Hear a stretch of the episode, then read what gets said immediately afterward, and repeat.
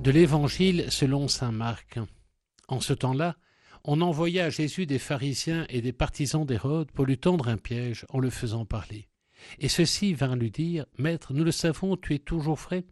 Tu ne te laisses influencer par personne, car ce ne sont pas selon l'apparence que tu considères les gens, mais tu enseignes le chemin de Dieu selon la vérité. Est-il permis, oui ou non, de payer l'impôt à César, l'empereur? Devons-nous payer, oui ou non? Mais lui, sachant leur hypocrisie, leur dit Pourquoi voulez-vous me mettre à l'épreuve? Faites-moi voir une pièce d'argent.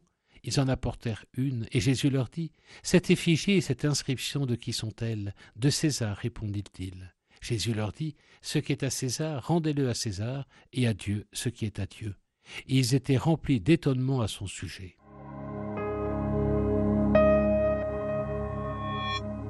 Rendez à César ce qui est à César et à Dieu ce qui est à Dieu. Sacrément d'actualité en notre pauvre pays, qui en a perdu sa notion de laïcité au profit du laïcisme anticato, sans parler du wokisme, bienvenue en Absurdistan.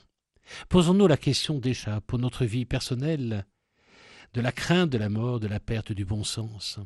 La question de possibles conflits entre sa vie de catholique et sa vie de citoyen ne se pose que si on est catho, donc pratiquant sept jours sur sept.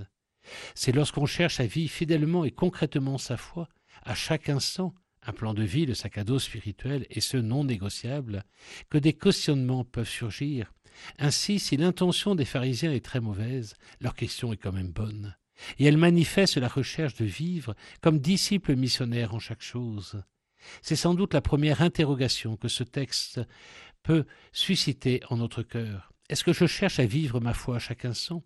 Est-ce qu'en toute chose je cherche à agir en chrétien, à faire la volonté de Dieu. Est-ce que Dieu est véritablement le centre de ma vie? Ai-je une âme contemplative jusqu'au bout des ongles? Mais sert Dieu pour mes servis Ai-je envie d'être aux œuvres du Père? Et la deuxième question qui peut alors être immédiatement soulevée, c'est de savoir ce que nous avons à rendre à Dieu.